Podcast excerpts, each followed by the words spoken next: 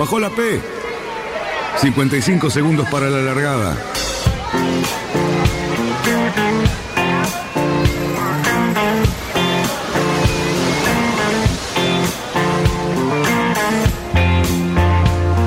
Así comienza Radionautas. Toda la información de la náutica argentina aquí por FM Symphony 91.3. Más que nunca, más que nunca. La radio que marca el norte. Last night and the night before, 25 robbers at my door. I got up and let 'em Vamos bien, vamos bien. Orsa, Orsa, Orsa. Vamos bien. Orsa, Orsa, Orsa. 5, 4, 3, 2, 1. Largamos. Buenas noches, radionautas. Sí, señores, otra vez viernes, otra vez aquí en este estudio de la Radio Symphony, en la estación de San Isidro, en la estación del tren de la costa de San Isidro, frente a la plaza. Ahí tenemos una ventana que da a la calle y la gente pasa y nos saluda. Va, me saluda a mí solo porque eso es lo que está pasando hoy por hoy. Por otro lado están los muchachos ahí en el Zoom. ¿Cómo te va? Lo veo a Luis, lo veo a Cali. Está el Lobo Janelli. Bueno, Cali, presénteme a la gente, por favor. ¿Cómo están? ¿Cómo le va? Buenas tardes a todos. ¿Cómo andan? Mira, es un placer. Hola Luisito, ya contigo hemos hablado. Está nuestro querido Fabián Conte, que aviso que tiene el teléfono, el, micrófono bloqueado. Está Lobo, que bueno, gracias Lobito por estar. Está Yamil, que está perdido en la cordillera y no sabe cómo volver a Mendoza. Y Luis Petec, que le va a mandar el track para que vuelva. Así que estamos todos. Así que, y yo, como soy el cultor de los datos inútiles, aprovecho que les digo que la primavera empieza el martes a las 10 y media de la mañana. El martes próximo.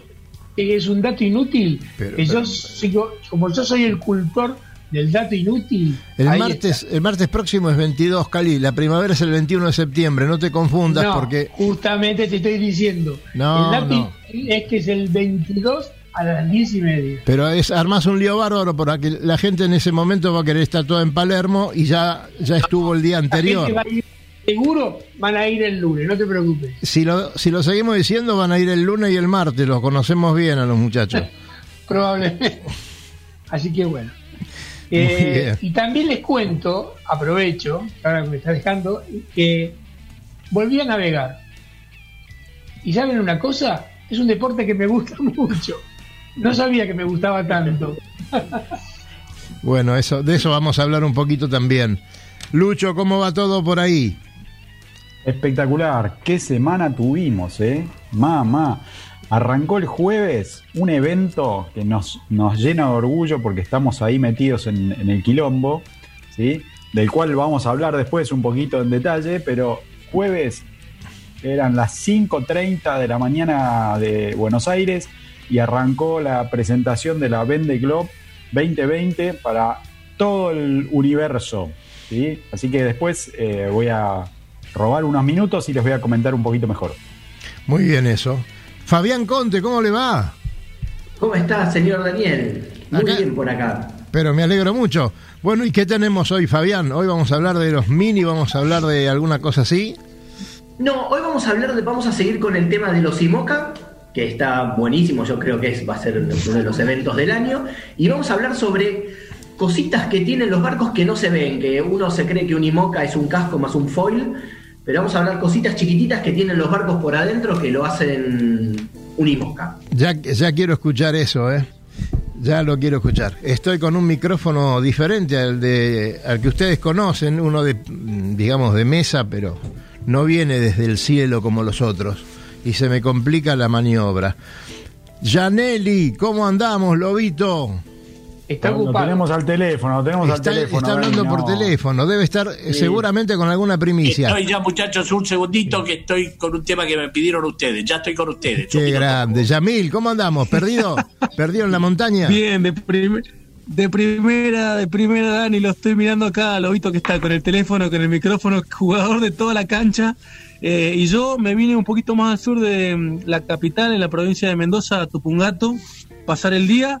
Y estamos haciendo el programa desde un parquillado hermoso, eh, como les decía, al sur, rodeado de árboles. Muy contento para ir un poquito más cerca de nuestro destino de hoy, que es, lo voy a decir yo para que vos, Dani, no generes eh, confusiones, Tierra del Fuego. Qué bien, qué bien, qué bueno. Me encanta Tierra del Fuego y en esta época. Daniel, está en el medio de la cordillera para comer pizza. Con eso te lo digo todo. Mira, Va a comer No, pizza. no, no. No, no, no, no. Y que Me no- están vapuleando, eso no es cierto. Ya hice el asadito. Ya Que- hice el que no- asadito, ahora toca la pizza con que cerveza. no nos enteremos que, que va a tomar con cerveza. Ah, Lo acaba de decir. En Mendoza Sí, con asado cerveza. con vino, ahora toca pizza con cerveza, completito. Bueno, señores, acá Pero estamos. Acá, acá estamos No entienden iniciando. nada. Y el aislamiento obligatorio. Cuidado, eh, que te allanan. Aislamiento en Me- No, no, aislamiento en Mendoza a partir de mañana sábado prohibidas las actividades al aire libre y a partir del domingo hasta el martes a las cinco y media de la mañana también está todo limitado por el Día del Estudiante, están tratando de contener a los jóvenes de la provincia. Así que bueno, Eh, seamos responsables. realidad, fuera de broma, fuera de broma, los datos de Mendoza son un poquito preocupantes. Ojalá lo logren frenar un poquito, ¿no? Sí, sí, lamentablemente se ha disparado un poco la curva, estamos trabajando firme en eso, ojalá podamos Ojalá que, mantener te- que basta y que y, cuidarse. y mejorar. Dejémonos de jorbar. Sí, veníamos muy bien. En fin. Bueno, este, Pero bueno, fuera de eso, muy contento y muy entusiasmado por contarles todo lo que pasa en el sur del país. buenísimo eso, buenísimo eso. Eh, ahí cuando, cuando pasás el lado Fañano, eh, después de, de Río Grande, eh, realmente cambia el panorama de una manera espectacular y las fotos que mandaste eh, están buenísimas. Eh, muchas de ellas eh, Luis se encargó de subirlas y son espectaculares. Qué lindo tema para, para la última parte del programa. Bueno, señores, venimos de, de un programa especial que hemos hecho el martes pasado con, con los profes. Por favor, no se lo pierdan. Hay dos, dos martes más y después un último programa, el cuarto, que todavía es sorpresa. Pero la verdad que hemos tenido una charla con los cuatro primeros profes que fue eh, deliciosa. Han quedado todos maravillados, eh, todos los profesores que están en los otros dos eh, especiales. Este, también y, y hay muy buenos comentarios de la gente. Le agradecemos a Carmen Leiras, a Martín Paciani, a Luis Rossi, amigo, amigo de Yamila allá de Mendoza, y a Fernando Fabersane, cuatro profes espectaculares con, con los que hemos pasado un- una nochecita muy, muy linda. Eh, va a ser así también con, con los otros programas. De- eh, Luisito, comentate algo de eso porque... La verdad Vale que la muy bueno. Subió como, bueno, un programa eh, especial, ya lo, lo comentabas. ¿Por qué? Porque por dos razones. Una fue en un día y un horario que no es habitual para radionautas. Y segundo, es eh, un temario, digamos, que, que tomamos que es específico. ¿sí? Van a ser cuatro programas especiales sobre el tema de la enseñanza de la náutica. Este, y, nada, eh, no, no es que vamos a duplicar nuestros horarios de, de programación. Si se lo perdieron por, por esas causas que no, no llegaron a leernos en las redes o alguna cosa por el estilo, recuerden que en www.radionautas.com.ar ¿sí? están todos los programas subidos y si no, buscan en su programa de podcast mm, preferido, el que más les guste, ¿sí? y van a encontrar eh, ese y otros programas anteriores, también algunos especiales. ¿sí? Tomo el tema de los especiales, un cachitito, un, un segundo nada más y ya te dejo de vuelta, Dani. Eh, vamos a tener también especiales, ya tuvimos dos, ¿sí? que salieron en las dos semanas anteriores, uno con Yamila Tassin con el tema de su regata de Mare Nostrum, y después tuvimos un especial este, con eh, Federico Wexman, que el uruguayo que ganó la regata mm, de la mini base Barcelona, ¿sí? de punta a punta, la verdad que hizo nada, entre nosotros el comentario fue de que robó la regata más o menos porque le sacó 12 horas al segundo, lo cual en este tipo de regatas es una barbaridad.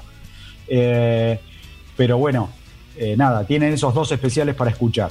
¿Ok? Excelente. Después vamos a empezar a tener especiales eh, los miércoles, ¿sí? De o sea, van a salir los miércoles sobre temas técnicos, absolutamente temas técnicos. No vamos a estar haciendo ni, ni cómo fue la regata, ni cómo salieron, nada. ¿Ok? Para Así que, coleccionar. bueno, ya les di un anticipo.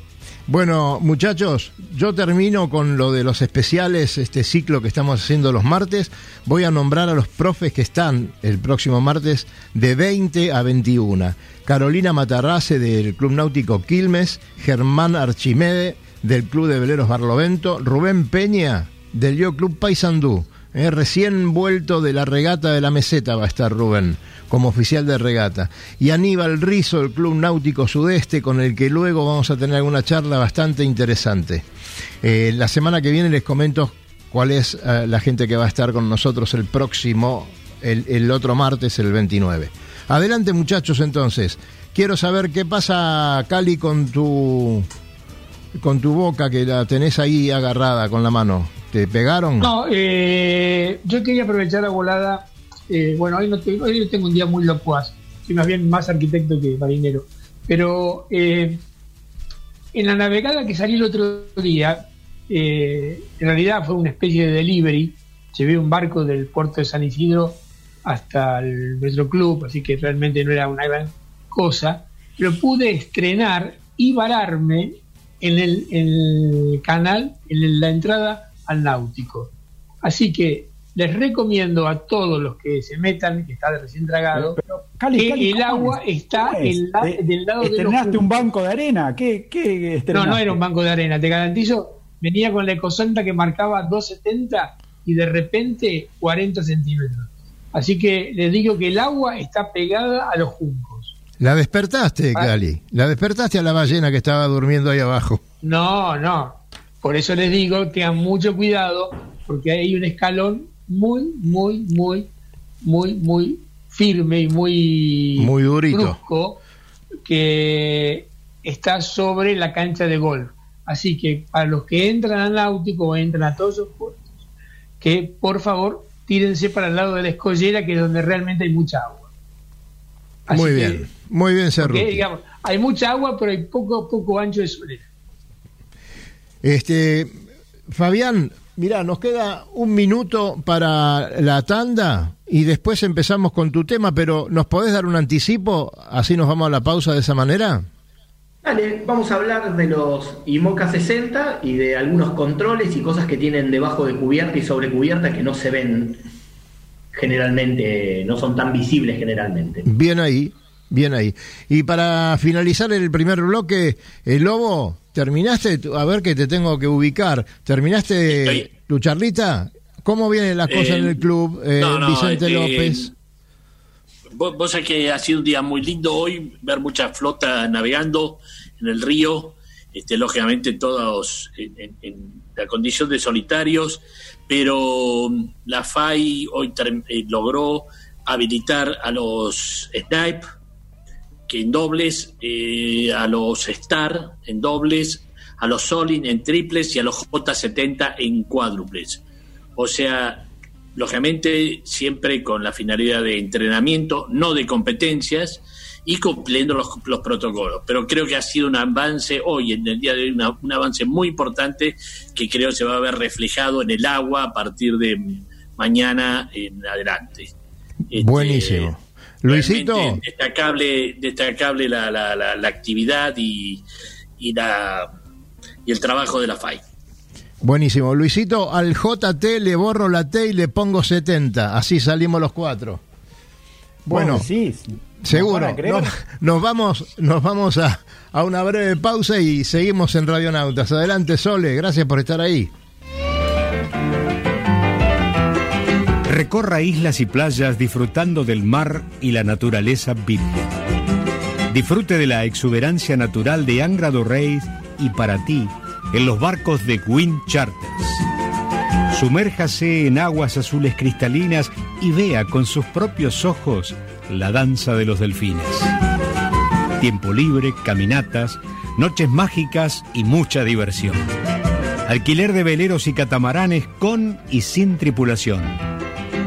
Wind Charters. Mejores barcos, más servicio. Charters náuticos le propone navegar este destino y otros en las mejores embarcaciones y con todo resuelto. Con el aval y la experiencia de Lobo Janelli. Por mail a loboyanelli.chartersnáuticos.com. Por teléfono al 4917-5005. Seguinos en Instagram y Facebook. Somos Charters Náuticos. Academia de Enseñanza y Educación Vial One. En Avenida Santa Fe 1565 Martínez. Cursos según protocolos aprobados por la Municipalidad de San Isidro. Academia de Enseñanza y Educación Vial One.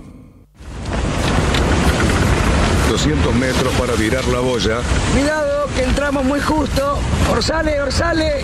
Viramos en 3, 2, 1, viro. Arriba el speed. Bien, bien. Vamos, vamos.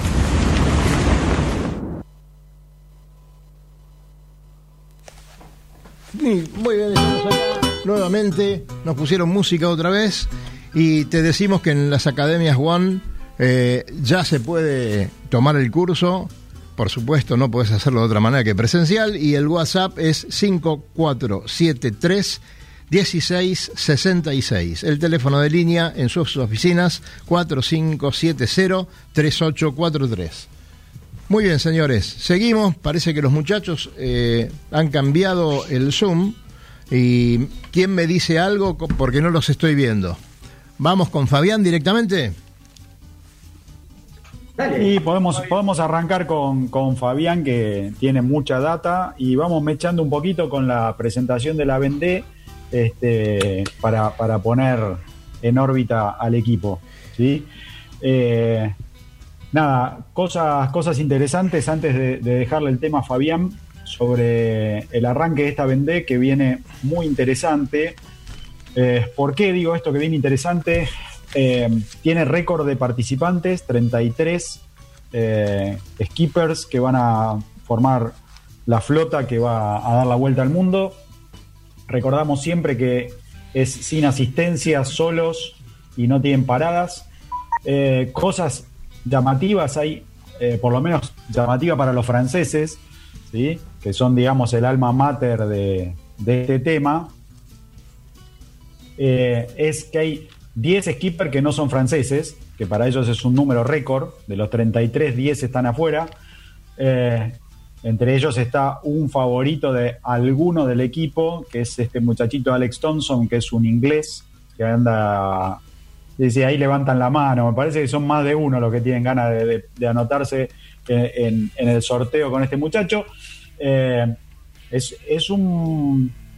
eh, no, es, no es un novato, ¿sí? Alex Thompson es la quinta vez que participa. Eh, y después tenemos seis skippers femeninos, ¿ok? Otro, otro símbolo bastante llamativo para esta Vendée. Y 18 de los 33 son novatos, o sea, va a ser su primera Vendée. ¿Ok? ¿Algún otro dato interesante como para tener en cuenta? Eh, a ver, tenemos novatos, pero también tenemos gente que eh, son, son muy, muy grosos. Eh, tenemos a Damien Seguín, que está con el APECIL. Está Kevin Scoffier con el PRB. Después, por ejemplo, Nicolás Tussel, que está con el Trussel, perdón, que está con el Corum. Eh, ellos vienen con un montón de, de papiros. ¿eh? No, no es que es gente que, uy, che, se anotó en la Vendée. ¿sí? Vienen de, de, por ejemplo, Char Dalin, que va a llevar el Apibi adelante. Eh, se ganó la Transat Jacques Vabré. eh, la Route de Rum es Armel Tripon. Eh, todos ellos van a estar compitiendo en este equipo que la verdad que se las trae. ¿sí? Ya tuvimos algunas, algunas cositas eh, de charlas con, con Didac Costa, que fue mostrando eh, las posibilidades de cambio de estrategia en el sur eh, cuando tome el primer cabo, el cabo de Buena Esperanza. Así que nada, vamos a seguir teniendo info más que interesante.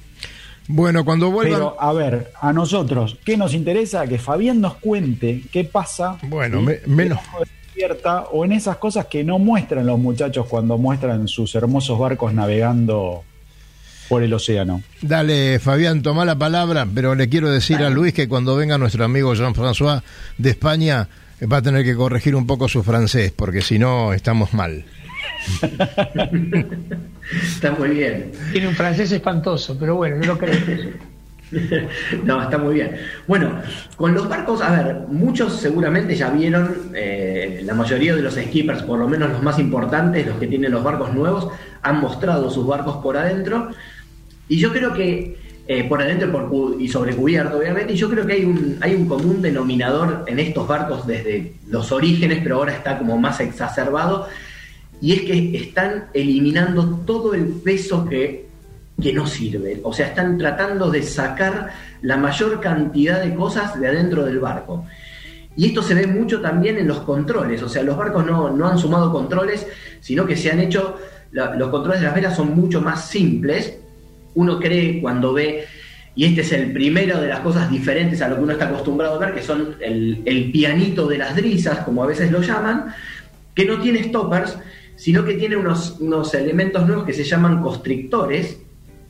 En el caso de los mini ya se usan, en el caso del mini nuestro también, también se están usando, y son unas especies de clamp clip donde el cabo va dentro de una funda y con un conito que lo aprieta cuando, cuando uno tira, y después tiene como una especie de tiene un cabito con un yocor que se ve mucho en, los, en las fotos de los IMOCA, que uno ve todas estas salidas de brisas y, y por encima ve un montón de yocors con unas bolitas. Esas, esos cabos con unas bolitas y un yocor sirven para liberar el cabo. O sea, uno tira de eso, la funda de este cabo se estira y deja salir el. y deja correr la, la drisa o el control que esté, que esté soltando. Esto tiene una ventaja enorme que dos ventajas muy grandes. Una es el peso y la otra es que los cabos sufren mucho menos. El stopper Ajá. cuando lo aprieta los termina cortando. Y en estas regatas que son muy exigentes, eh, es una ventaja muy grande. ¿no? Seguramente se, se- ahorran varios cambios de drisas. Esa es una de las cosas. Y como pudieron ver seguramente en las fotos, está todo concentrado en un, en un piano central. Hay dos barcos que son bastante distintos, por- hechos por el mismo diseñador, que es el Charal y el, y el Hugo Boss. El Hugo Boss tiene todo central, el Charal lo tiene a dos bandas. ¿Sí? Obviamente tiene sus molinetes, tiene todo que controlan con el coffee que vieron, que vieron adentro. Esa es una de las, de, la- de las cosas ocultas dentro. La otra cosa oculta que a mí me encanta, me parece espectacular, es la cubierta eh, panel solar que tiene el Hugo Boss. O sea, toda la mitad posterior del barco más el techo de la carroza es un panel solar, o sea, está laminado en la misma cubierta. O sea, aprovecharon el laminado de la cubierta para poner los paneles solares. Eso me parece una genialidad, me parece que se ha logrado un avance inmenso en, en esta materia. Creo que, si no me equivoco, es el único que lo tiene. Pero creo que es, es una cosa importantísima. Después lo otro que tienen, vamos atrás, vamos a ver, hablamos de los foils y tenemos los timones. Pudieron ver seguramente que todos los timones están montados en una estructura que los pueden levantar. Entonces, generalmente, cuando navegan fuera del agua o en los rumbos donde no necesitan el timón de barlovento, el timón de barlovento va levantado, con lo cual ahorran rozamiento y ahorran una posible rotura por algún, alguna cosa que venga flotando por ahí. Así que esas son cosas que, que se ven en, en mucho en la parte exterior. Después tenemos lo interior, ¿no? Y en el interior, ¿qué se ve? Nada, fibra de carbono por todos lados. Eh, lo único que tienen interiormente los barcos es un algunos de los barcos, no todos tienen un tablero que pivotea, que lo pueden, donde tienen todos los elementos, los instrumentos de navegación, y que lo pueden ver a ambas bandas desde las especies de hamacas paraguayas que usan para dormir. Después, los barcos son muy, muy, muy simples. Pura estructura, no demasiados controles. Sí, ahí uno los ve y piensa, como les decía antes, piensa que son muchos controles, pero porque están todos juntos y porque tienen algunos controles más que los barcos comunes. Piensen que se les puede dar tensiones a los stays, eh, no, no con un hidráulico nada, sino cazando aparejos y si uno ve de cerca a dónde están enganchados los, los, los, eh, enrolladores, van a ver que tienen un aparejo que pueden tomar tensión desde popa. O sea, tienen ese tipo de controles acorde al tipo de barco del que estamos hablando, ¿no? Fabián, Fabián, ¿puedo hacerte una pregunta? La estructura de, de los IMOCA sigue teniendo, digamos, un mamparo que, digamos, a la altura del palo y uno, o, digamos, y, y sus cuadernas, ¿no es cierto? O hay una modificación, digamos, más, la- en, más como la cáscara más resistente, o sigue teniendo esa estructura de mamparo y cuadernas y, y planeros. Sí, no, tiene la misma estructura, lo que sigue teniendo, los, obviamente tiene los mamparos obligatorios, el mamparo de colección obligatorio, y después sí tiene el, el mamparo del mástil que hace también de mamparo de proa de la caja de quilla, digamos, que resiste todo eso. Queda, quedan el foil, los foil quedan general, quedan a proa de ese mamparo y toda la parte del sistema de, de la quilla basculante queda a popa de ese mamparo.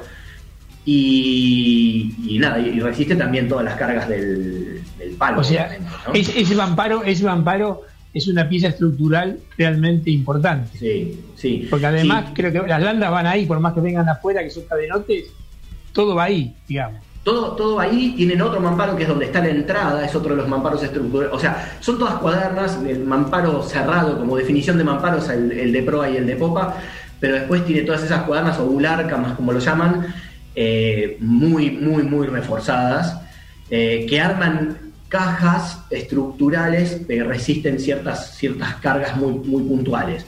Sí, el barco y después el fondo es muy reforzado porque hay que pensar todas las cargas por el pantoqueo, el slamming, como se llama, que tiene el barco cuando cae de una ola o cuando atropella la ola de adelante. Acordémonos que hubo barcos en la, los primeros bar- hubo barcos en la Volvo que se han quebrado, Quebrado. no por caer en una ola, sino por atropellar la ola de adelante o por pasarla y caer, digamos. La pregunta que te hago justamente es esa. Primero, para, la- para las generales, para el público que nos escucha, ¿cuántas toneladas de presión resiste, digamos, o por lo menos es el esfuerzo que hace la, la ¿cómo se llama? La, el palo sobre la, sobre la carlinga. Generalmente son, eh, varía, pero una así, a, lo, a grosso modo, son cuatro veces el desplazamiento del barco. O sea, desplazan 8 toneladas, son 32 toneladas que están ahí. De compresión que tenés ahí abajo. Que, o sea, Más o menos, es sí. enorme, enorme la Es cantidad. enorme.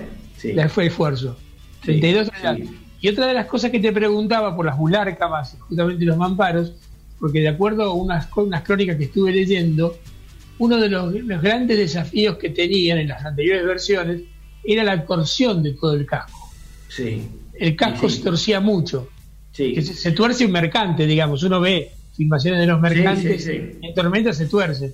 Pero estos barcos se torcían y realmente producían un desgaste muy grande. Sí, Entonces, tienen algo, tienen algo tan. El barco es tan ancho y tiene las cargas tan separadas que a veces es una animalada lo que voy a decir, pero a veces funciona parecido a lo que es un catamarán. O sea, el catamarán es pura torsión. Catamarán Bueno. es pura torsión, ¿no? Un casco más, afu- más, más afuera del agua, otro más adentro, o sea, la, la torsión que genera mismo la, los- la- la compresión del palo y los obenques de barlovento, ¿no? Bueno, estos barcos también generan muchísima torsión, muchísima torsión. Lo que tienen son unas cargas dinámicas impresionantes cuando el barco golpea una ola, porque estamos hablando de otras velocidades, o sea, eh, la forma es, son otras velocidades, ¿no? Otras, ot- otros, eh, otros cargas de impacto que tiene el barco que son impresionantes. Impresionantes. Mira vos. Sí.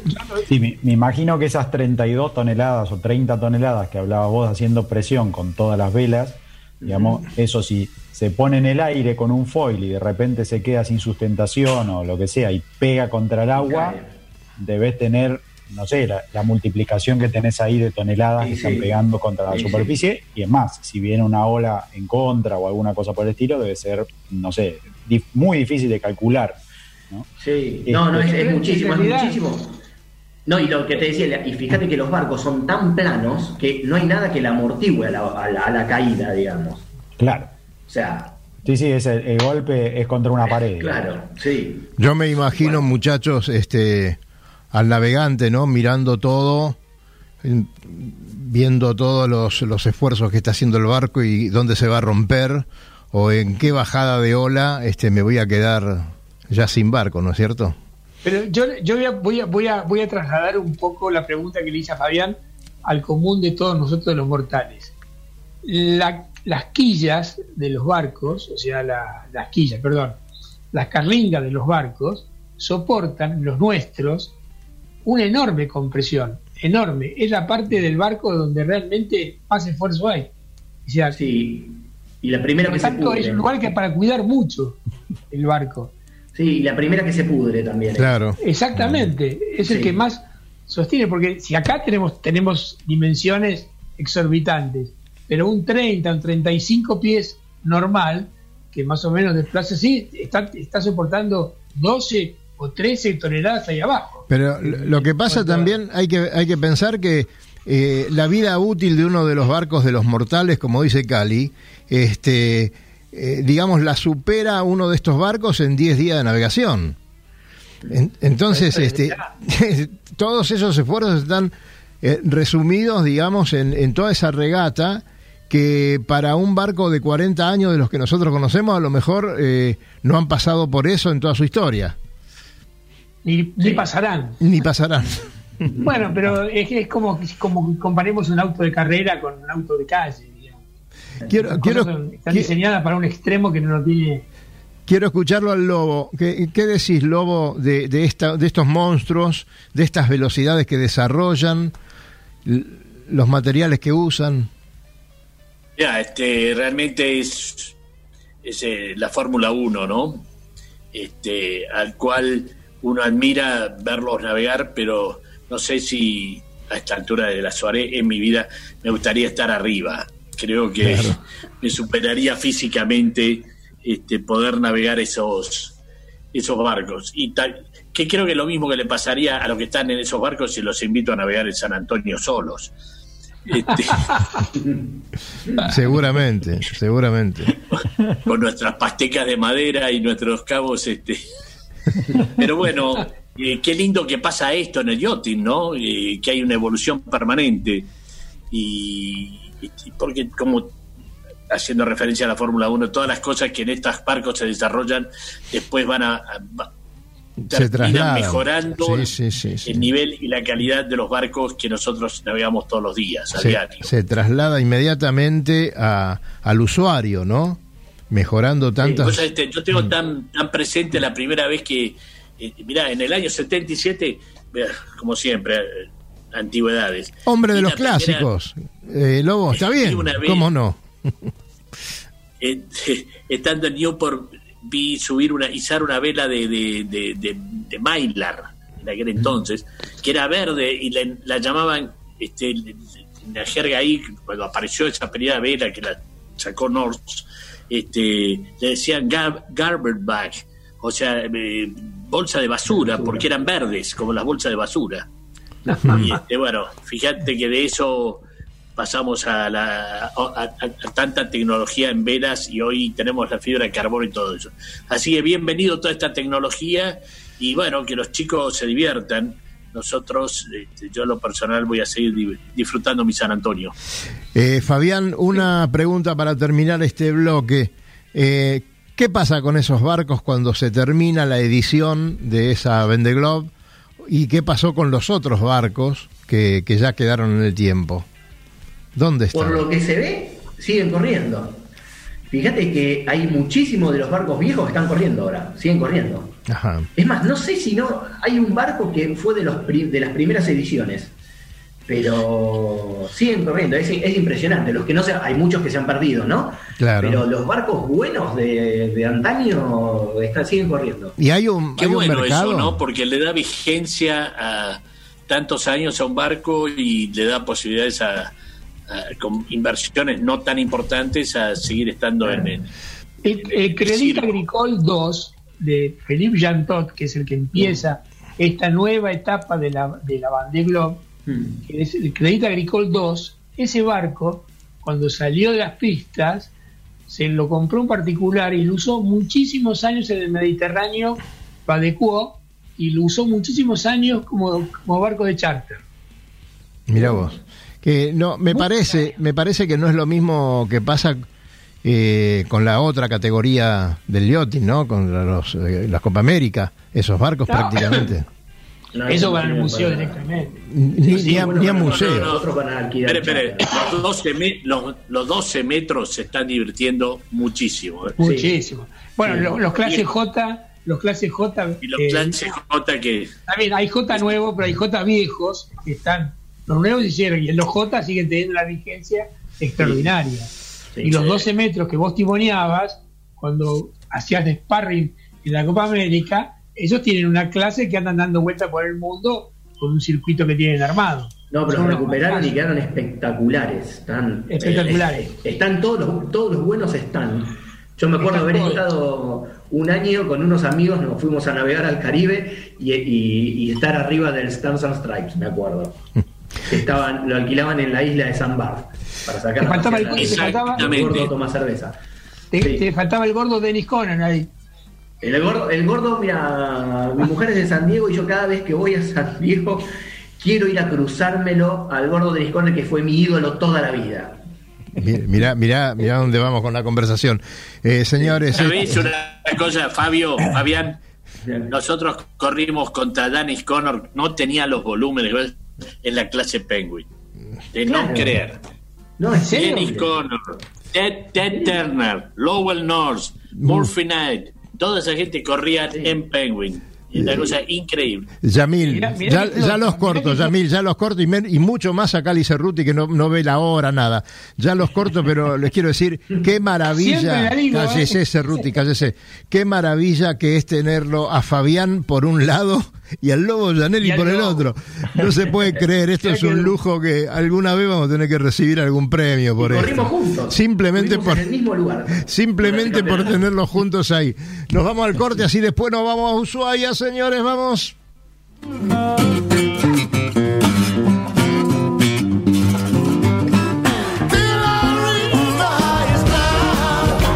Náutica Escalada. Náutica Es la ferretería náutica donde encontrás todo lo que necesitas para tu embarcación.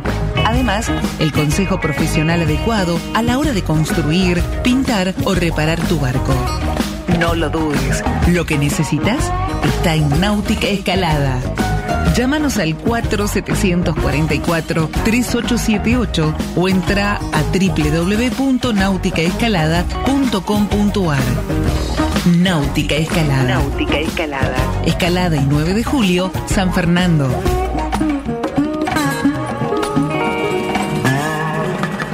Academia de Enseñanza y Educación Vial One. En Avenida Santa Fe 1565, Martínez. Cursos según protocolos aprobados por la Municipalidad de San Isidro. Academia de Enseñanza y Educación Vial One. Tenemos que trasluchar. En 100 metros. Ojo. 22 nudos de viento. Vamos, vamos. Trasluchamos en 3, 2, 1, ya. Excelente, muchachos. Bien, 20 minutos para la llegada.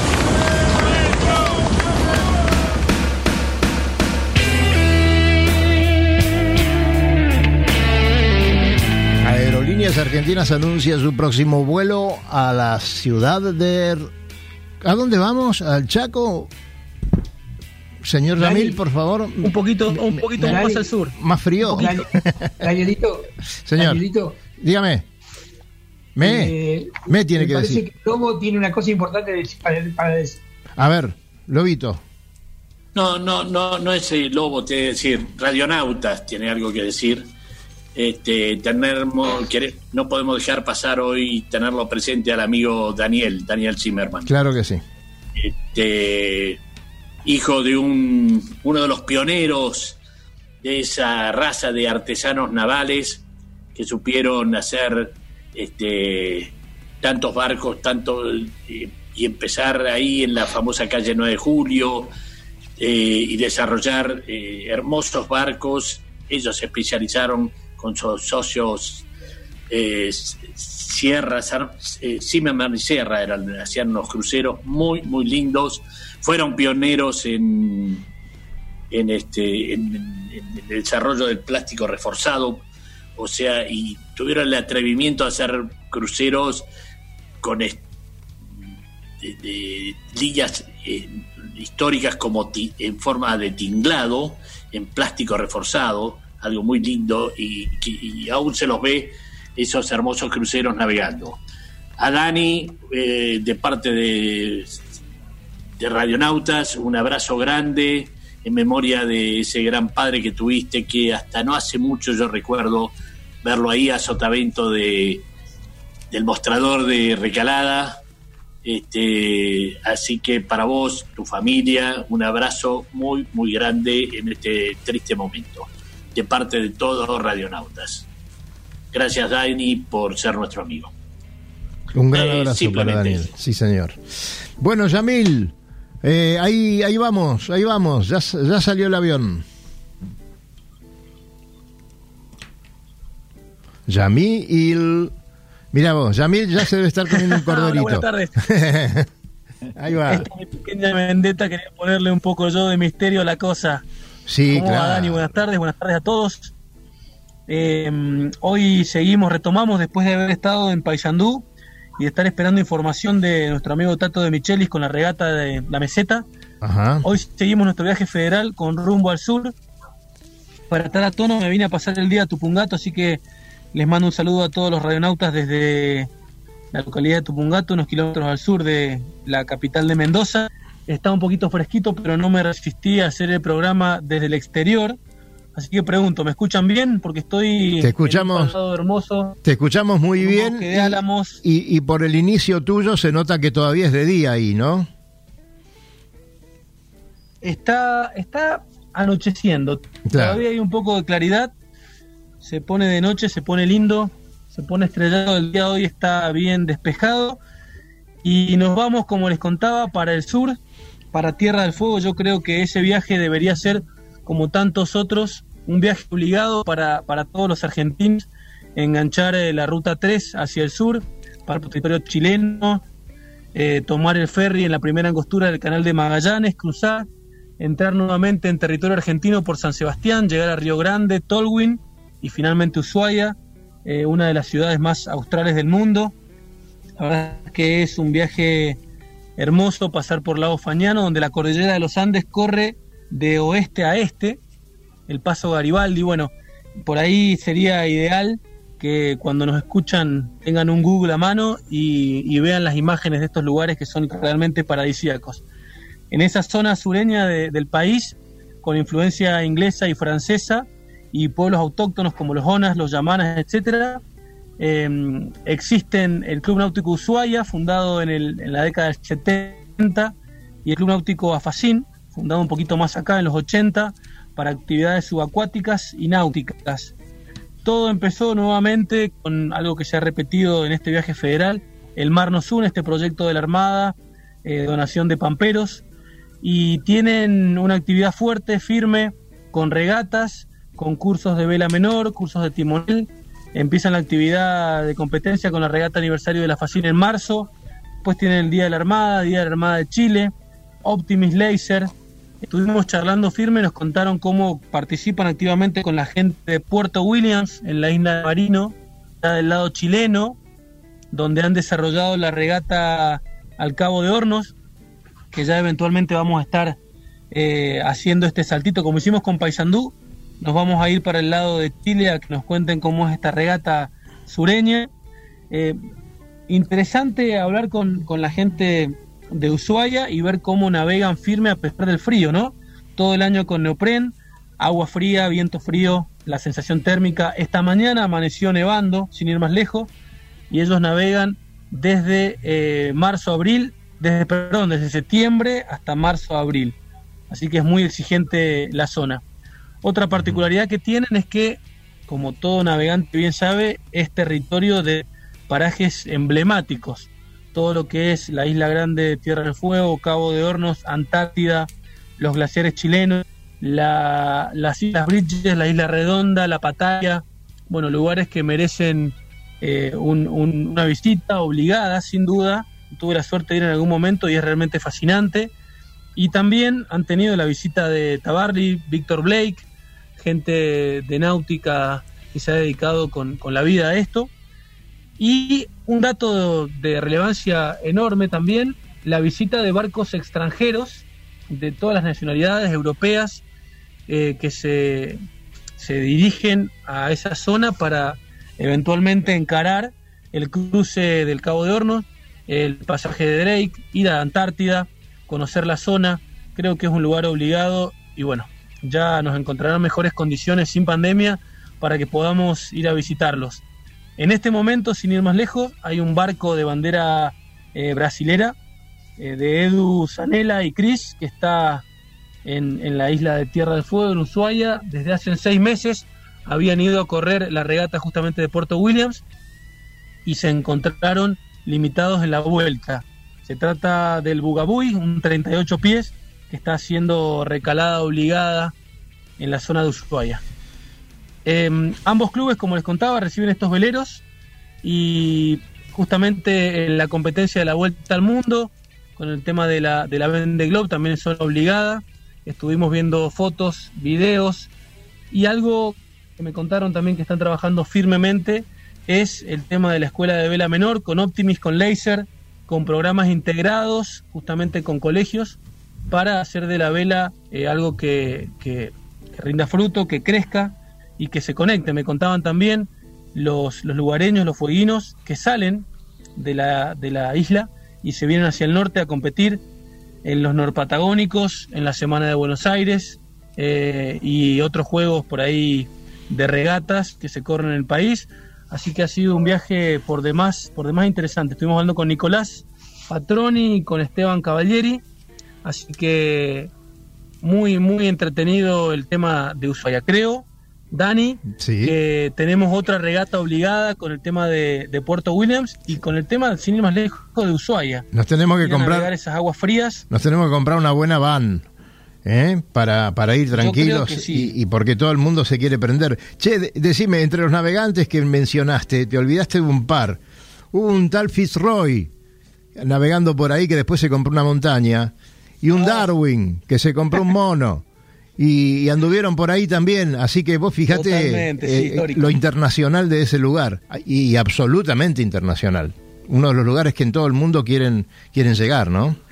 Ustedes saben que la tradición náutica de, de toda esa zona es tan grande que, bueno, si lo quieren desde el punto de vista deportivo, eh, Joshua Slocum lo, lo describe muy bien cuando anda por ahí, pero además de todo eso, la vida común de ellos hasta las casas flotan.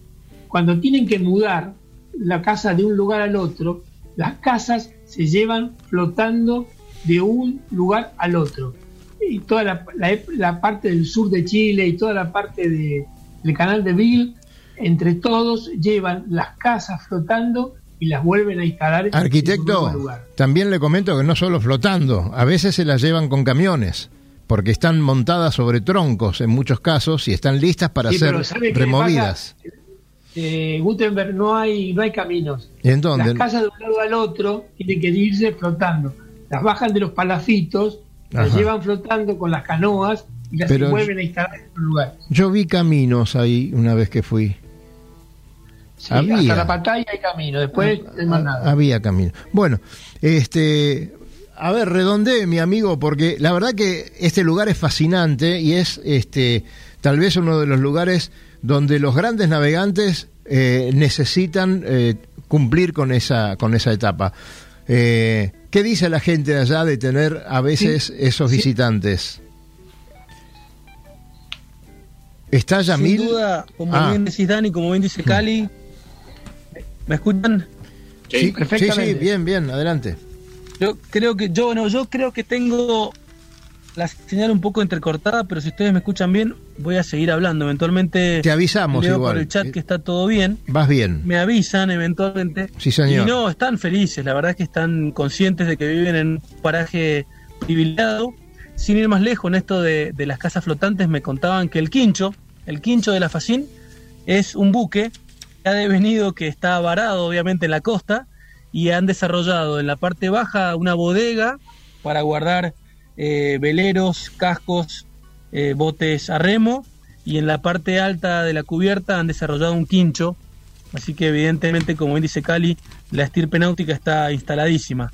Con respecto a la visita de, de extranjeros, y de personas que van a visitar y a conocer y a cruzar y a prepararse para lo que eso implica, porque como bien dicen, eh, navegar esa zona es la, es la compleja, ¿no? Claro. Eh, están felices, son muy conscientes de eso, se preparan, obviamente uno, uno es bienvenido, invitan y siempre estas charlas terminan, lo cual ya se ha hecho costumbre en la visita de radionautas por las distintas provincias, termina con una invitación, termina con un bienvenidos cuando quieran a participar, a sumarse eh, y a, a estar presente ¿no? en, en esa zona, ver fotos, estuvieron compartiendo y- fotos con nosotros, algunas están en redes, es realmente fascinante, los atardeceres son una locura, eh, me imagino el agua, el agua fría, ¿quién no ha saltado el agua fría en invierno?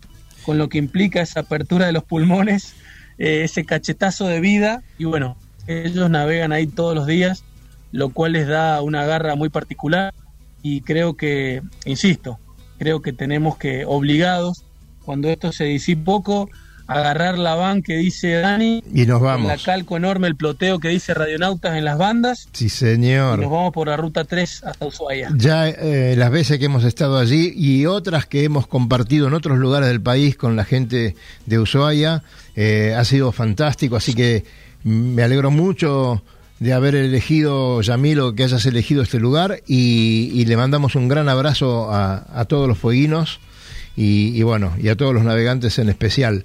Este, hay un temita ahora, eh, se- la gente está ya subiendo el río Uruguay para alargar las regatas desde la meseta de Artigas.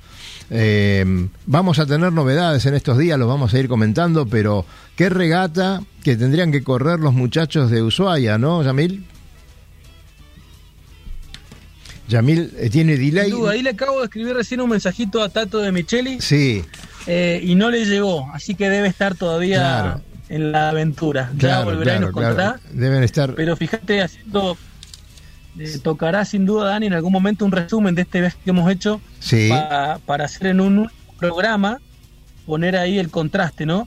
Regatas. Esta mañana estaba trabajando en la oficina y me llega este videito que compartimos en redes sobre la ciudad de Ushuaia amaneciendo nevada Qué y en lindo. Mendoza había un sol radiante y Qué me lindo. llevó a pensar qué grandioso país que tenemos, qué extenso territorio. En el mismo momento había una nieve y una tormenta en el sur y un sol radiante en Mendoza.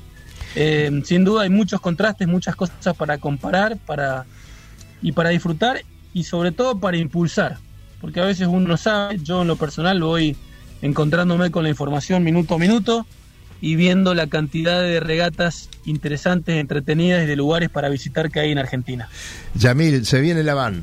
Bueno, señores, nosotros yo quiero que los dos minutos que tenemos por delante este, nos saludemos con tiempo cada uno para despedir este programa estuvo buenísimo. Les quiero decir simplemente que tenemos Atlas, muchachos, gracias a la impecable labor de Jorge Aguilar y todo su esfuerzo, hoy podemos contar con toda la cartografía del río Paraná, del río Uruguay y del río de la Plata en 42 láminas y con toda la actualización hasta, hasta el mes pasado, hasta el mes pasado, sí señores. Así que bueno, eh, se contactan con nosotros para, para tener su, su propio Atlas y con el señor Jorge Aguilar cuando quieran. Eh, gracias Fabián, muy, pero muy interesante todo lo tuyo. Es un lujo tenerte aquí. Bueno, muchas gracias. No, no, muy divertido, espectacular, me encantó el programa. Se muy divertido hoy. Así que gracias a todos y les mando un saludo desde acá. Lobito, escuchanos el martes próximo que te va a interesar y me parece que ese día justamente hay alguien de tu club. Bueno, va a ser un placer. Este, pasame las coordenadas Claro para que poder sí. estar atento y, quiero felicitarte por esta iniciativa. Bueno, Este, muchas gracias. Que, que Radionauta siga siendo el puerto de partida de muchos navegantes y Qué futuros navegantes. Qué bueno, Lobito, quiero verte acá en el estudio de nuevo. Este, señores, eh, Cali, por favor, Yamil, saluden, que nos vamos. Luisito. Bueno, hoy le, les cuento, todo- les cuento esto para Yamil y para todos. Hoy estuve con el mono de Amilano, Uh, el, el mono que es afincado en Ushuaia, aunque ahora vino acá por un problemita de salud, pero hoy se está yendo a buscar el barco que lo tiene su sobrino allá en Puerto Williams y no- va a empezar otra recorrida de vuelta. qué. Así que es un gustazo Qué bien, que el mono de vuelta ande, a pesar de su dificultad de la pierna, ande de vuelta, ando. an- Con el barco no, no importan las piernas con el barco. Luisito. Dani. Da- eh, nada, estaba, la estaba Milano, limpiando la déjame- cubierta déjame, acá Dani, del Phantom. de- un saludo. Ahí te, te acoplaste un A poco Nicolás con Luis. Patrón. Dale, mandá el saludo, Yamil. Mandalo, Yamil. Se cortó. Bueno, es lo que pasa con el Zoom, señores. Lamentablemente teníamos ahí superpuesto el, este, el saludo de Luis Petec eh, y también eh, el de Yamil desde Mendoza directamente. Bueno, nosotros nos tenemos que ir, faltan 20 segundos para el top. Eh, Le queremos desear un muy buen fin de semana. Ya se está pudiendo navegar y muy pronto vamos a poder navegar con todos los amigos. Así que pásenla lindo, disfruten el fin de semana y como siempre, después del top les digo, nos vemos en el agua, señores. Hasta el viernes y hasta este martes con el programa especial de 20 a 21. Adiós.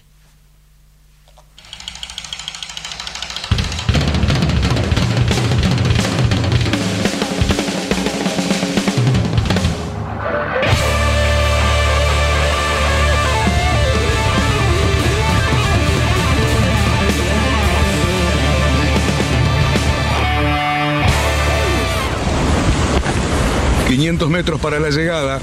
Nos va a desventar. Orcemos. Orzamos y volvemos. No toquemos nada, que llegamos adelante. Bien, bien, Capi, vamos, vamos. Estamos adelante. Bien, bien la tripu. ¡Ganamos!